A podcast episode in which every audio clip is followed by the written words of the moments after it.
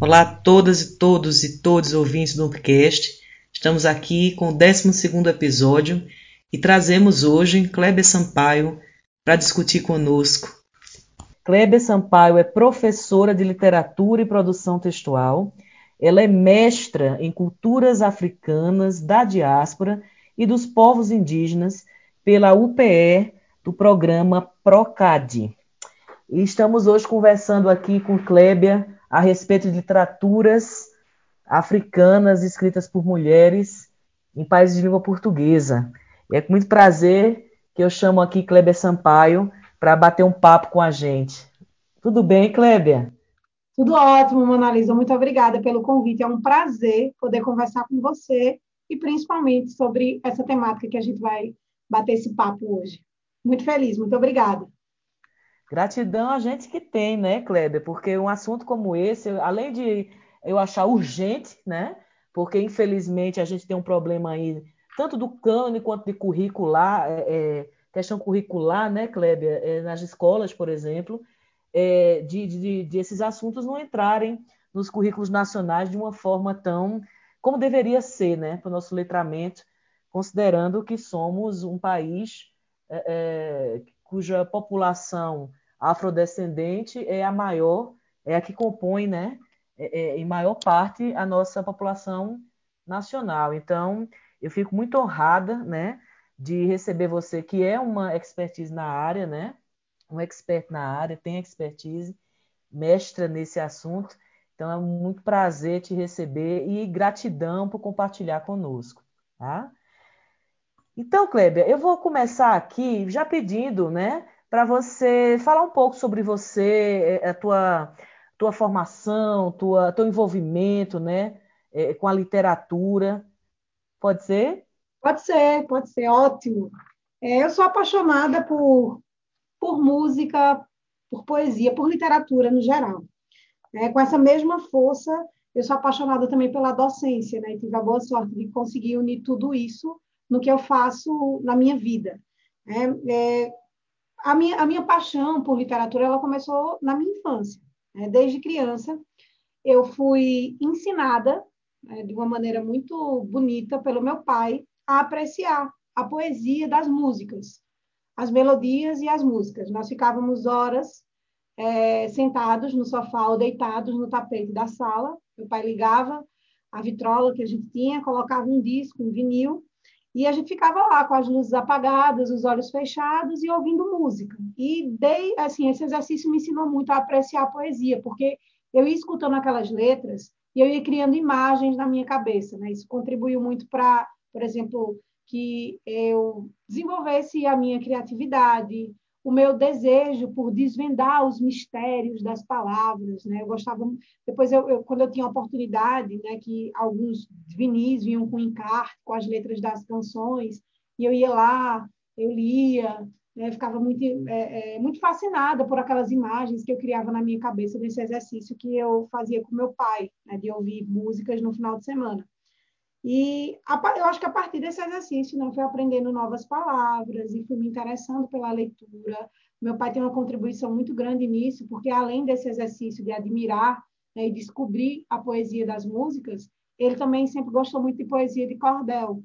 E aí ele não, ele tanto lia para mim quanto ele declamava. Né? Não, assim, eu lembro de algumas situações de ouvir meu pai declamando poesia durante muito tempo e ficar pensando, ai meu Deus, eu vou ficar aqui, né? Porque eu tenho que escutar o bichinho. Né? E ele ficava lendo, ele tinha o maior prazer de ler para mim, e com o tempo eu fui vendo né, que aquilo ali era, primeiro que era um momento muito, muito especial, né, de eu poder ter contato com ele, porque ele trabalhava viajando, então não estava sempre em casa, mas eu comecei a prestar atenção no que ele dizia para mim, na poesia, na rima, na sonoridade, e desde, desde a infância né, eu fui me interessando por leitura, por livro, por poesia, até chegar na universidade, escolher o curso de letras, né? Eu não fiz letras por, né, porque eu não tive outra outra opção, eu tive outras opções, mas eu escolhi fazer letras porque eu fui assistir uma aula, né, para ver como era o curso de letras, e eu cheguei no dia que estava tendo um recital de poesia.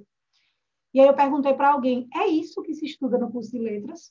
Aí a pessoa disse: É, a gente estuda poesia, lê muito. E aí eu saí de lá com a certeza, é esse curso que eu quero fazer. Nossa, que maravilha, né? Que desde a tua formação como pessoa, né? Pelo que me pareceu aqui na tua fala, tu já tens esse envolvimento. Eu acho isso um diferencial muito grande, Clébia. E também, né? Como professora também da área de literatura, eu tive muito isso também, né? O, o envolvimento primeiro, a, a literatura me encantou para depois eu me ver em sala de aula. Eu acho que isso é um diferencial muito grande, até não diria só para não literatura só para passar conteúdos, mas assim de envolver nossos alunos, alunas, né, no universo da, da arte, né? Então, bacana ouvir isso. E até eu fico imaginando, sabe, Cléber, porque muitas vezes, né, é, é, a gente entra no curso de licenciatura e, infelizmente, os currículos, é, ao meu ver, é uma forte crítica que eu tenho, os currículos de licenciatura, pelo menos nas letras, é muito faltado para o bacharelado, né? E fica, ao meu ver, fica muito carente a área mesmo, pedagógica também.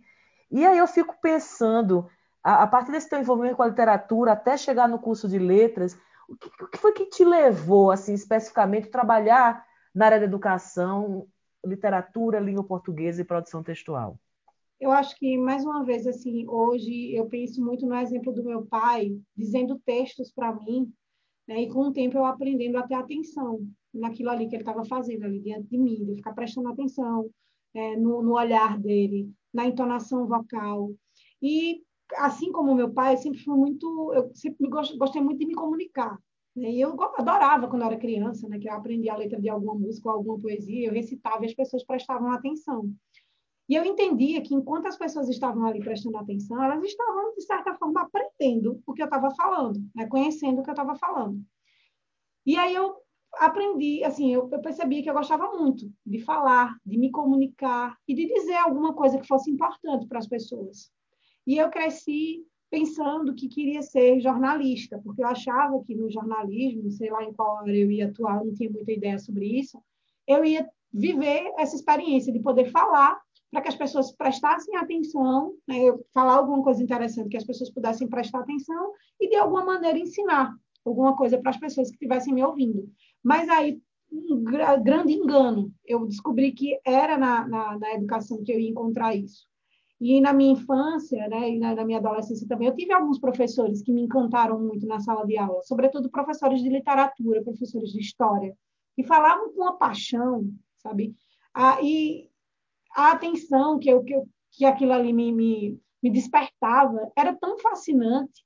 E a, a, procura dos professores também no, nos corredores, né, de aprender com os professores, de ver professores. Eu lembro que eu tive uma professora de literatura, quando ela falava sobre alguns livros, sobre alguns enredos e sobre os personagens, eu chegava a ficar muito confusa, pensando assim: será que ela conheceu esse, essas pessoas todas? Será que ela viveu essas experiências? Porque ela falava com tanta paixão.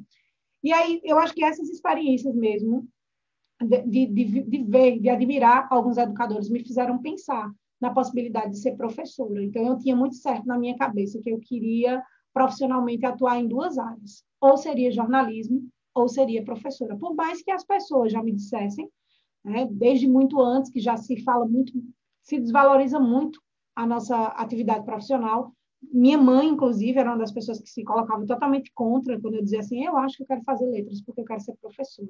Na época de colégio, no ensino médio, e ela dizia, não, você não vai. Mas eu ficava pensando, mas é nesse espaço que eu vou poder falar para as pessoas, é nesse espaço que eu vou poder ser ouvida, né, que eu vou ver o olhar das pessoas prestando atenção em mim. Eu tinha muito fascínio né, sobre, sobre essa experiência, assim, das pessoas prestando atenção no que eu fosse falar. E também, né, é, é, por essa, acho que foi essa, essa, modelagem né, que meu pai acabou me fazendo ver, de que é muito importante você prestar atenção no que as pessoas estão dizendo. E muitas vezes você aprende o que as pessoas estão dizendo. Acho que foi muito isso que eu coloquei assim para para dentro e pensei, é uma coisa assim que eu quero fazer na minha vida. Que massa, Kleber. Eu compartilho muito desse teu desse teu ímpeto, digamos assim, para educação e, e, e, trabalhar a literatura, a leitura, né? É, é, compartilho muito porque pareceu, o meu processo também foi um pouco parecido com o teu, é, nesse sentido, né? É, é, da paixão, o impulso e aí pensar na formação formal, sendo bem redundante, né? E que maravilha, porque conhecendo um pouco do teu trabalho, né? É, a gente sente essa paixão. Um vídeo seu, a gente percebe isso, e eu acredito que isso é, aproxima é, o, o, a discentes da não só da matéria, mas do universo simbólico, né? Que é, que é a arte e a cultura, né? E, e é, é muito interessante perceber isso na tua formação, sabe? É, é, Para além do, dos currículos mesmo. E aí, pensando nisso, eu fico pensando é, no quão interessante professores, professoras serem, antes de tudo, pesquisadoras, né? Pesquisadores. É, e aí eu sei que você é, buscou a pesquisa e, e já é mestra na área né, da, da, das literaturas. E eu fico curiosa, eu queria que tu trouxesse aqui para a gente um pouco como foi que tu chegaste a pesquisar, investigar as literaturas africanas, sobretudo em língua portuguesa? Como, como foi que deu esse caminho, essa instigação? E aí, mais uma vez, entra é, o que você acabou de dizer, a arte, né, como é, além de, de todo essa, desse estímulo familiar que eu tive, a minha família tem muitos músicos, né, muitas pessoas que tocam vários instrumentos. Na minha casa sempre teve muitos instrumentos de percussão. E eu aprendi desde muito cedo, né? Tocar tambor, tocar zabumba, pandeiro. Eu sempre tive muito fascínio pela, né, pelo, pelos tambores, pelos os instrumentos percussivos.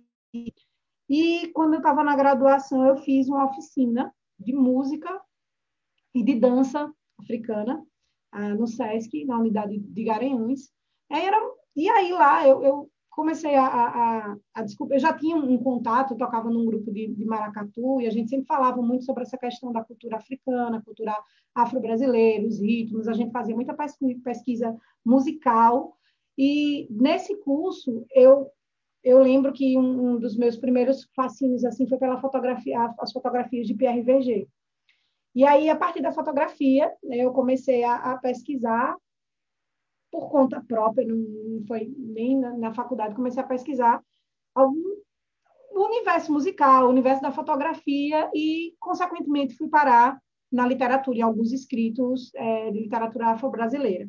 E depois, é, durante a graduação, toda vez que tinha algum congresso, algum evento acadêmico, que tinha a oferta de algum curso de extensão, de algum mini curso voltado para a literatura africana, eu sempre me inscrevia e ali começou os meus primeiros contatos, né? E, e é, eu, eu, eu, lembro que quando eu participava desses eventos, dessas oficinas, desses mini cursos, inclusive alguns eu fiz aqui em Garanhuns pelo SESC também. Eu lembro que um dos primeiros cursos que eu fiz sobre, sobre Luandino Vieira, e sempre me chamava a atenção, né? Essa coisa de, oh, só tem homens. Né? Cadê a literatura produzida por mulheres? A gente já discutia muito isso na faculdade, né? da própria literatura brasileira.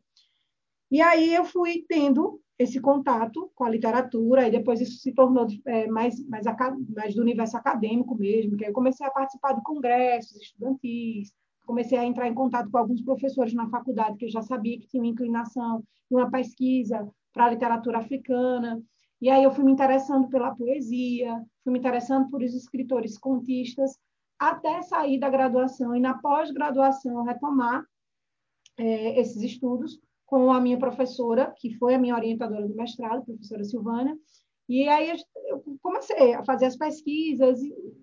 De início mesmo, eu não tinha tanto interesse, por exemplo, de na pós-graduação fazer meu trabalho de conclusão de pós-graduação nessa área especificamente. Eu pesquisava por prazer mesmo, por deleite, porque eu gostava de ler, eu gostava de ter, é, de, de aprender, de conhecer mais da literatura africana e e sempre procurando, né, sempre procurando é, investigar a literatura produzida por mulheres, porque eu percebia que, a exemplo da literatura brasileira, a gente tinha muito poucas referências. É, em vários cursos que eu fiz, a gente tinha muito mais referência da, da literatura produzida por homens do que por mulheres. Nossa, que bacana, né? E associando um pouco a gente falando da, da, da tua profissão e, e, essa paixão também da pesquisa, né? Porque acaba, a gente acaba se envolvendo muito, né? É, eu fico pensando assim, como é que a professora pesquisadora Kleber Sampaio vê a importância da leitura dessas literaturas escritas por mulheres africanas? Como é que você percebe isso? primeiro, essa questão, né, Mona que a gente vê muito na literatura brasileira, que a gente pode levar essa comparação para a sala de aula, de que as mulheres nunca, nunca receberam né, o, o, devido destaque na produção literária. No, no, Brasil, a gente tem um exemplo muito parecido do que acontece na África. E é, acho que o fato de ser mulher, de, ser, de me sentir bastante responsável, de levar para a sala de aula esse olhar né, para todas as problemáticas, problemáticas que envolvem as mulheres, né, nossa invisibilização em várias, várias áreas, em vários setores, a literatura acaba sendo um instrumento para que a gente trabalhe não só o conteúdo de literatura, mas esse olhar mais cidadão mesmo, dos direitos humanos, dos direitos iguais, dos direitos que as mulheres têm né, e que todos devem respeitar. E é muito importante levar né, essa literatura produzida por mulheres, principalmente as mulheres na África, eu acho que por uma, por uma questão histórica também, né, de se estudar os espaços, né, os universos dessas mulheres, né, porque você vai ver, por exemplo, que as mulheres né, em Angola viveram uma situação que não é tão diferente das mulheres de Moçambique, que não é tão diferente das mulheres de Cabo Verde, mas tem suas peculiaridades históricas que eu acho que é interessante levar para a sala de aula também. E porque também acredito muito né, que a literatura ela não tem esse compromisso, mas ela tem um poder transformador né, no olhar do estudante, no olhar para o mundo, no olhar para ele mesmo, né, numa transformação social e cidadã mesmo. Eu acredito muito na, na literatura como esse, esse, com esse papel. E, e, como sempre me impactou muito a escrita de muitas mulheres africanas, né, eu sempre, sempre busquei aquelas autoras que me davam possibilidade de trabalhar tanto a sua poesia quanto o que aquela poesia poderia impactar o meu estudante para que esse olhar cidadão, esse olhar é, em relação aos direitos humanos fosse é, mostrado a ele, fosse despertado nele através dos textos literários, através de uma poesia, através de um conto. E a literatura produzida por mulheres, a gente não pode, não, não vai, assim, não tem como negar que traz um olhar sobre o um mundo diferente, é um olhar diferente. Não é, não é privilegiando a literatura produzida por mulheres, dizendo que ela vai ter diferenças é, em relação ao homem, mas tem um, um, um, é, são trânsitos diferentes, tem olhares diferentes. Eu acho que é muito importante levar isso para a sala de aula, é muito importante colocar os estudantes é, diante dessa realidade e, e, exaltando mesmo a mulher como, é, como escritora, a mulher como também alguém que faz parte da produção literária de um país, principalmente agora que a gente vive uma situação né, de, de, de negação de direitos, né, de, de, um machismo enraizado aí na nossa sociedade. Eu acho tudo isso assim um, um, material, sabe, um produto, um objeto para se levar para a sala de aula que é transformador. Ah, o que fala é importante, né? É, tu trouxeste agora para um, a gente refletir mesmo uh, o, que caminhos, né? A gente pode trilhar para uh, pensar muito. Eu vejo muito também na questão da justiça social, né? Mesmo como você fala, uma questão também histórica, não é? E nossa, é, o sentimento também de pertencimento, né? Parece-me que nós brasileiros, brasileiros de acordo com o que nos foi ensinado, né, Kleber? Parece que a gente esquece da nossa forte matriz africana, né? É, enfim, eu, eu, vejo muito também como uma forma de autoconhecimento, né, a partir dessa leitura. E para nós mulheres, então, nordestinas, como isso é potente, né, Kleber? Que maravilha. E aí a curiosidade mesmo, e também é, por a gente saber, infelizmente, por esses motivos que você já vem colocando aqui, não é? da falta de acesso, da falta de conhecimento, da falta de penetração desses conteúdos na sala de aula, por exemplo, a gente pensa aqui educação básica, é, também nas universidades, é, traz para a gente Dina, Dina Salusto, né, que foi é, a, a, escritora que tu pesquisaste no teu mestrado. Traz para a gente, sim, como tom também de apresentação dessa mulher é, é, escritora para nossos e nossas ouvintes. Por favor. E eu peço também, desculpa, Kleber, por favor, traz um texto dela para a gente ouvir aqui. Obrigada. Ah, ótimo, ótimo. Assim, antes, antes de falar da Dina, eu vou falar de, de, de, algumas, de algumas mulheres né, que, que foram me apresentadas antes de Dina. É, Ana Paula Tavares, por exemplo, a, a, uma escritora angolana. Eu gosto muito da forma com que ela escreve, né? E, e para estudar, por exemplo, sobre a colonização de Angola, todos os processos, todo o sofrimento. Eu gosto muito dos textos da Ana Paula Tavares, né? o, jo o, jogo de imagem que ela faz, né? e, e, e ainda pensando assim sobre sobre como esse olhar né, diferente, né? Eu gosto muito de desse lado da poesia também, da poesia fantástica, da, da literatura fantástica e a poesia de Ana Paula Tavares me, me mostra muito isso, me encantou muito não sou uma pesquisadora da, da, da escrita de, de, Ana Paula Tavares, mas ela foi assim, uma das, das minhas referências primeiras né, de mulheres escritoras africanas, que me chamou a atenção, que me despertou essa vontade de conhecer outras escritoras também de outros lugares da África. Depois veio os contos da Lilia Montpellier, que me deixaram assim é, fascinadas. Eu gosto muito de conto. Acho que não dá para comparar a minha paixão assim entre poesia e contos, que é um gênero literário que eu gosto muito, mas eu gosto muito de conto. Gosto muito dos contos. Eu gosto muito dos conflitos que os contos criam, de toda daquela estrutura literária né, que impacta você ali em um breve espaço materializado no, no, numa folha de papel, mas que, que para mim, às vezes, né, tem contos que me causam muito mais impactos do que um romance. Não é dizendo que um seja superior ao outro. E aí veio depois a Paulina Chiziane, né, a moçambicana, eu li alguns romances de Paulina Chiziane, e já estava completamente apaixonada, apaixonada por essas e por outras mulheres. Mas fiz um curso né, de literatura africana, um curso, um mini curso em uma semana, e cada dia da, da, semana, foram só cinco dias, cada dia a gente estudava um lugar diferente da, da África, e eu lembro que o terceiro dia foi Cabo Verde. E aí já me chamou a atenção Cabo Verde pela localização geográfica, né? Porque Cabo Verde é bem fora do mapa, assim. Se você for observar, fica bem no alto, né? São ilhéus, assim, fora de todo o espaço do continente. E, e, já me chamou muita atenção, né? Como é pequenininho, como está ali localizado, diferente, né? Tá, como está distante dos outros lugares da África. E aí, quando a professora começava a narrar né, e dizer das características geográficas, das características culturais, nos apresentou um autor, aí nos apresentou Dina Salustio. E aí, Dina sabe, me causou um, um, um impacto, né, uma, uma, uma emoção né, pela, pela estilística, pela, pela maneira com que ela escreve, pelas temáticas que ela aborda, que são temáticas muito tristes, mas ela faz isso né, através de uma. De, de um, né, ela usa uma linguagem muito peculiar para falar sobre isso, e a Dina Salustre ela, é, ela escreve poesias, mas ela escreve contos.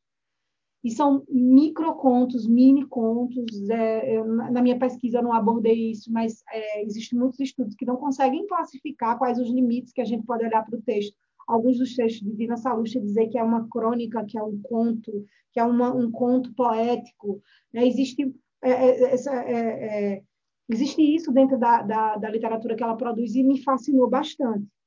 Dina Salustra, assim como outras mulheres, essas que eu citei, muitas outras escritoras de muitos outros lugares da África, apresentam, né, é, apresentam nos seus textos é, muito de uma realidade social das mulheres africanas.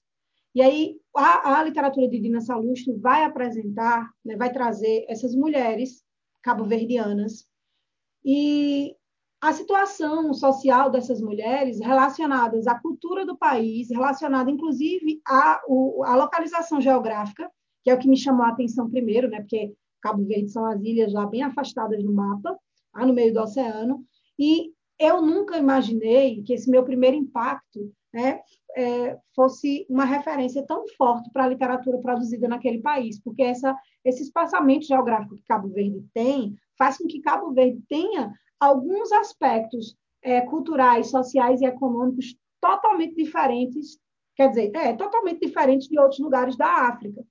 E a literatura de Dina Salustri, só para explicar essa minha paixão, que é, uma, é sou muito apaixonada pelo, pelo que ela escreve, vai trazer o olhar de uma mulher, relação, um olhar de uma mulher sobre as mulheres cabo-verdianas e sobre essas situações, as situações mais adversas que a mulher cabo-verdiana enfrenta.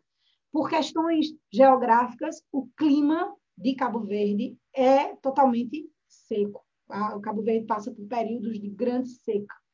Cabo Verde não diferente de outros países, mas de forma mais acentuada, tem uma, uma migração dos homens muito grande. Os homens saem de Cabo Verde para buscar né, emprego, procurar trabalho, porque tem uma situação econômica muito grave por conta dessas grandes secas, e as mulheres ficam para cuidar dos filhos, para alimentar os filhos e para é, cuidar de toda a família. Inclusive, eu acho que é um aspecto bastante interessante dizer que Cabo Verde tem uma população maior de mulheres, mais do que de homens.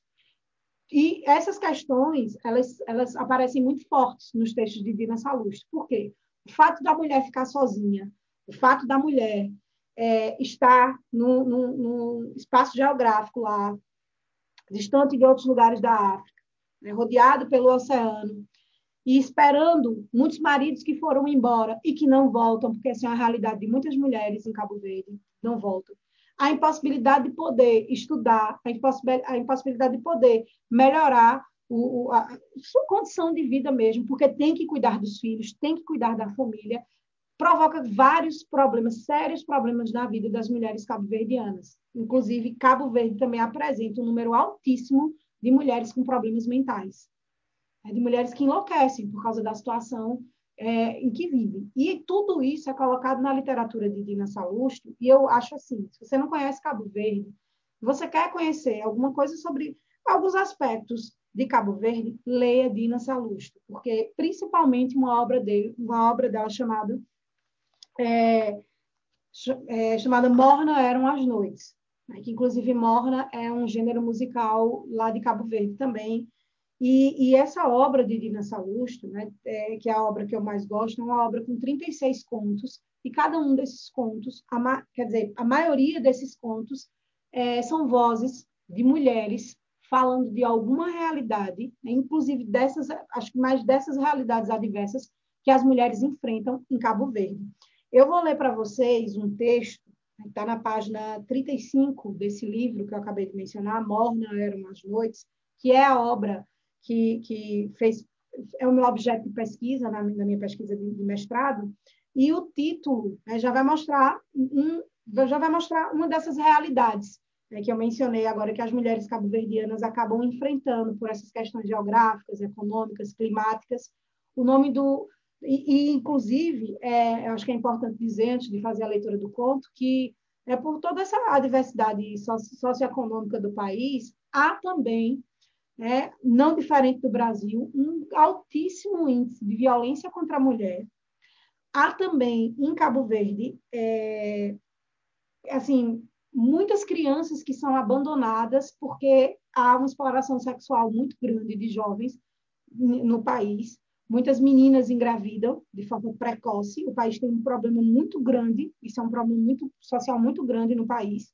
E muitas meninas, né, muitas crianças é, acabam engravidando e por isso é, o abandono muito grande né, de, de muitas, muitas crianças. Eu só, eu só, queria contextualizar isso porque o texto é, que eu vou ler agora fala justamente sobre isso, sobre uma, né, uma, uma, menina que acaba engravidando e que com certeza pode, deve ter sido vítima da exploração sexual, desse mercado que circula lá nas ilhas de Cabo Verde. O título do texto é Forçadamente Mulher, Forçadamente Mãe. É já um título assim, é bastante forte. Forçadamente Mulher, Forçadamente Mãe. E aí o texto diz assim: Em setembro fará calor. Para setembro, Paula terá seu filho. Ainda há dias, ela ria e dançava pelos cantos, e juntava conchinhas cor-de-rosa na praia, e colecionava sonhos, que é de conchinhas, que é de sonhos, hoje carrega penosamente uma barriga enorme, sozinha. E as ilusões vão se perdendo nos vômitos da gravidez. Aos 16 anos, não se devia ter filhos. A natureza não soube fazer as contas. Aos 16 anos, não se devia carregar culpas, nem vergonhas. Paula perdeu o olhar meigo e livre de adolescente. Agora, apenas um rostinho triste e resignado, que de longe em longe se abre, quando gargalhadas de meninas como ela despertam o resto de menina que ainda existe. e chora às escondidas, e faz as contas, a vida e as luas. Queria vê-la com raiva, revoltada, decidida. Mas por Deus, aos 16 anos, quem pode ter essa força toda? Quem pode estar tão armado? Queria que ela e todas elas se juntassem e calassem para sempre os latidos daqueles que, se, que perseguem manhosamente as nossas meninas na quietude das noites.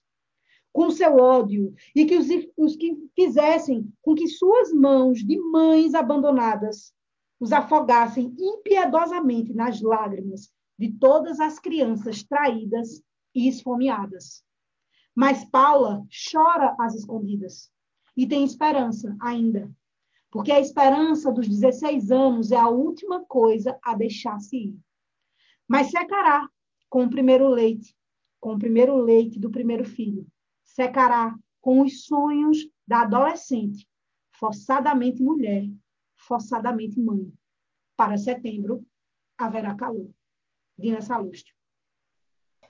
Nossa, Kleber, que, que, que leitura forte, né? Você traz de um texto tão poderoso como esse, que além de trazer, eu acho que a literatura tem muito dessa mágica, né?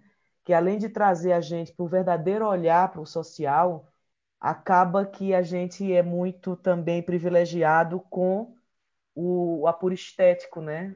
Com que esses textos são passados para a gente, né? É, eu me lembro aqui, é, peço licença para te trazer essa memória é, de duas questões quando tu falaste tanto de Cabo Verde quanto trouxeste texto de Dina Salustre. Uma da minha é, naturalidade, né? eu sou natural do Ceará. E Fortaleza e Natal, é, até hoje, infelizmente, são cidades conhecidas pelo grande número de tráfico sexual de, de, de é, adolescentes e jovens crianças mesmo, né? 12, 16 anos. Então isso já foi um assunto muito potente para mim, né? Assim, de minhas memórias e, e de dores também, que a gente acaba se irmanando com as dores do coletivo, né, né Kleber, como mulheres, né? E também me lembrou muito uma cantora que foi através dela que eu fui conhecer, assim, saber um pouco sobre Cabo Verde, que é a Cesária Évora, né? E ela tem aquela música Saudade, que eu acho de uma. Além da potência vocal que ela tinha, né? É, é de uma, de uma, uma lembrança da gente de quão irmanadas estamos, não só pela lusofonia, né? mas por, por essa, talvez eu diria, uma ancestralidade cultural muito forte. Então, assim, é de emocionar mesmo é, quando você traz um texto como esse, né? Sou e muito agradecida. Quando você falou agora da Cesária Évora, né, e você falou de saudade, esse título desse, desse livro da, da, da Dina, que é Mornas Eram as Noites, é, Morna é um gênero musical, né, que é o gênero que a Cesária Évora acabou levando para o mundo, né, que lembra muito o fado, lembra muito a seresta brasileira. Eu posso até estar fazendo uma leitura equivocada, mas eu não sou da área de música, que sonoramente é, é o que me parece como ouvinte das músicas. E a morna é um gênero musical genuinamente cabo-verdiano, que é cantado nessa música Saudade e outras músicas da. da... E aí, é, essas, essas músicas da Cesária Évora, essas músicas, é, elas se confundem muito com o sentimento dos cabo-verdianos, que é o sentimento da saudade. E a morna é um gênero musical que essencialmente canta, na maioria das suas canções, a saudade, já que os cabo-verdianos né, é, costumam migrar muito, sair de Cabo Verde para procurar emprego, para procurar uma vida melhor. Então, há, assim, na essência do cabo-verdiano, pelo que a gente percebe na literatura, pelo que a gente lê, uma, uma saudade né, de, de uma, que é um sentimento comum entre os cabo-verdianos, ou de alguém que foi e não conseguiu voltar, ou de alguém que espera por algum amor, por algum familiar voltar, ou de um cabo-verdiano que partiu de Cabo Verde e conserva esse desejo de retornar. A gente vê muito isso na literatura cabo-verdiana, na literatura de Dina e nas músicas da Cesária Évora. Maravilha, né? Essa coisa do sentimento insular mesmo, da transitoriedade também, não é? Me lembra muito, eu, eu, leio muito as caribenhas, sabe, é, Clébia? E aí eu estudei uma caribenha de Jamaica, que ela é, o nome dela é Nalo Roxen, e também tem uma volta a isso, né? Essa coisa que tu falaste. Eu me lembro do nosso chorinho aqui também. Isso. Por isso que eu acho que assim, a gente tem uma irmandade ancestral, né? Temos sim, essa irmandade é, é muito visível, é, desde a da literatura, a gastronomia, aos gêneros musicais. Né? Eu acho que é isso que, que causa, assim, talvez, uma paixão é, em um pesquisador, né, que vai pesquisar a literatura de um país e, consequentemente, acaba é, pesquisando, né, sabendo sobre a cultura, sobre a gastronomia, sobre o comportamento, sobre as personalidades, sobre a arte em geral. E aí você acaba se apaixonando. E eu acho que essa paixão é justamente por causa dessas, dessas similaridades entre a cultura, né, a, a nossa cultura mãe e a cultura brasileira. Eu acho que tem coisas que se confundem muito entre Brasil e Cabo Verde e outros lugares da África. Maravilha, que potência saber sobre isso, né? Conhecer isso, né, Clébia? E aí me leva a outra questão que eu pediria que você trouxesse para a gente. Não querendo ser redundante, mas reforçando o que você já tem falado desde o início desse podcast, é, a importância da leitura e de trazer é, esse conhecimento é, é para nossas e nossos estudantes, não é? E aí eu, diria que você pudesse, o que você acha, não é? Como você vê é, é, é, a potência de se tratar esses assuntos na nossa sala de aula mesmo, no nosso em meios culturais também, como você traz uma resta de um, de um texto tão belo como esse. Quando você vai para quando você leva um conteúdo para a sala de aula como esse, né, eu acho que é, é necessário toda uma preparação do estudante para que ele receba isso né, da melhor maneira possível. E aí, quantas, né, quantas é, quantos intertextos, né? quantas relações com outras disciplinas também, quanta é, né? como a transdisciplinaridade acaba sendo colocada numa aula de literatura, porque você vai falar né, dos aspectos geográficos, você vai falar dos aspectos históricos, você vai falar dos aspectos sociais, culturais, e você vai levar um autor que, através da linguagem literária, vai transmutar tudo isso para dentro de um texto. E aí, e aí não, se encerra só no texto, né? mas é aqui o que, o que o texto comunica. esse texto que eu acabei de ler, por exemplo, vai, vai, é, vai abrir espaço para discussões que, que ultrapassam né, a literatura. É claro que a gente vai falar né, sobre, sobre a estética do texto, né, sobre como a autora conta aquela história, sobre os limites do próprio gênero do conto, mas quanto assunto né, rende em uma aula de literatura, tratar né, de um texto como esse, tratar de, de uma literatura que traz é, questões assim sociais, humanitárias tão importantes de ser discutidas, porque a questão da, da gravidez precoce é um problema nosso também. É um problema que, é, vez por outra, a gente, como professor, se, se depara na sala de aula. Eu trabalho com, com, com adolescentes e, e já, já passei por várias situações né, de, de, de ter é, ali a, estudantes grávidas né, de forma precoce e os, a, não, não, é a explicação das motivações, mas o que uma, uma adolescente sofre, né, o sofrimento que ela carrega por causa disso, é, muitas vezes até a rejeição que ela recebe. Tem muitas questões. Quando cada vez que eu leio os textos de Dina Salustro, é, eu, eu, eu penso em milhares de possibilidades. E é uma pena, como você disse no início dessa, dessa nossa conversa, é uma pena é que hoje é, até os livros didáticos de literatura ainda não alcançam, ainda não trazem é, as literaturas de língua portuguesa, é, as literaturas africanas de língua portuguesa como um conteúdo importante e necessário ser discutido na sala de aula, né, de ser passado para os estudantes na sala de aula. Eu acho, né, eu, eu, eu, e é por uma questão de achismo mesmo, de paixão, que a literatura na sala de aula ainda não recebe a devida importância. É, ela não é, não é uma disciplina aplicada com a devida importância. O professor de literatura nem sempre é, é, tem espaço para cuidar, para preparar as aulas de literatura. No ensino público brasileiro, o professor de, formado em letras, muitas vezes ele recebe uma carga horária que ele tem que se dividir entre produção de texto é, língua portuguesa, as aulas de gramática e as aulas de literatura. E, às vezes, também os professores que vão para as aulas de literatura, que, que pegam essa carga horária de, de, literatura, nem sempre são né, os professores que, assim, têm, às vezes, uma formação para isso. Às vezes é complemento de carga horária. Eu, eu acho que, dentro do, desse contexto escolar, se dá muito pouca importância à literatura e o que ela pode, de como ela pode né, ser um instrumento transformador da realidade escolar, da realidade de muitos jovens. Nossa, que maravilha, concordo demais contigo. E quando você toca na questão da transdisciplinaridade, eu vejo muito a transdisciplinaridade dialogar com a diversidade e a pluralidade do currículo, né? E a gente sabe que no Brasil a gente tem um projeto mesmo de Estado de não haver é, é, um ensino de qualidade é, e de letramento social, é, porque é uma arma poderosíssima, né? para a população, né? A gente vê o, a contramão disso, infelizmente. E aí é nesse ponto que eu vejo muito a educação e, e essa proposta que você traz na sua prática é, é, como resistência mesmo. Apesar de a gente vai caminhando como a gente pode. Também não gosto dessa ideia, ah, professor é o salvador e professor é, é, é que não, não gosto dessa, dessa ideia romântica e cruel que se tem da nossa profissão, né?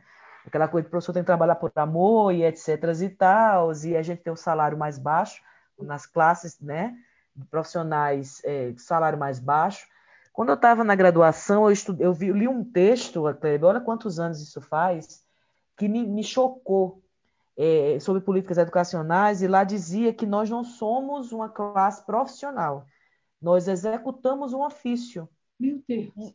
Isso quer dizer que qualquer pessoa, de fato, essa informação como você traz aí, muito bem né, colocado, isso, ao meu ver, o que você traz, da não formação, né, é, porque não precisa ser um profissional, você está executando um ofício. E aí, quando houve o golpe de 2016, é uma das primeiras coisas que o governo Temer fez, aquela, aquela emenda né, sobre o ensino médio, e interessante, só para a rede estadual municipal de ensino, né? eu estou sendo irônica, evidentemente, de, de se tirar literatura, sociologia, filosofia, etc., etc., das escolas, e eles vieram com a história do tal do notório saber, né? Isso para a gente, nossa, né? É, é, é, um assassinato, né? Enfim, enfim, é, é, eu acredito que esse lugar da resistência não, não é só um clamor aqui, né? É, é de discurso vazio, muito pelo contrário. Mas são práticas como essas que você tem relatado que eu acho que, que é o caminho que a gente vai buscando diante do que se tem né, para o ensino no país e o ensino de literatura no país. Né? Então, assim, eu sou muito agradecida mesmo você trazer essas questões para ficar aí de reflexão para a gente. É, seria interessante, fica aqui o convite aí, em público, né, para a gente estabelecer mais parcerias e caminhar juntas é, é, nesse, nessa questão da pesquisa e também é, práticas de sala de aula, né? Com, com nossas estudantes, nossos estudantes, não é isso? E aí, Kleber, infelizmente, né, a gente vai caminhando aí para o fechamento desse primeiro momento aí que estamos conversando. E eu gostaria de pedir a você que, além de trazer né, mais um texto aí de Dina Salustio, caminhando para suas considerações finais, que mensagem tu deixarias para a gente? É, primeiro, agradeço muito, Monalisa, o convite. Com certeza vamos caminhar juntas. É, eu tenho muitas ideias, muita vontade né, de, de, levar, de experimentar essas práticas na sala de aula, de, de, de alguma maneira contribuir para que estudantes possam pensar né, na, na, educação como um instrumento transformador mesmo, que, que pode transformar suas vidas e, e, o seu futuro. E quero dizer que é, a literatura, é, para todas as pessoas que vão escutar, a literatura, para mim, né, como forma de arte, é uma da, das, das linguagens mais potentes mesmo, que, que pode transformar. E eu me entristeço muito quando eu vejo os estudantes falando que não gostam de literatura, que a aula de literatura é chata, que a aula de literatura é cansativa, e eu acho que isso é um reflexo da importância que as escolas dão à disciplina de literatura, né? Porque tudo começa daí, da preparação, como a escola prepara isso para chegar até o aluno. E muitas vezes ele está só refletindo o que foi preparado para ele mesmo. Eu espero que isso mude. Né? Eu espero que no futuro a gente não tenha que discutir, lutar para dizer que literatura, filosofia, sociologia são disciplinas necessárias, sim, são tão importantes quanto matemática e língua portuguesa.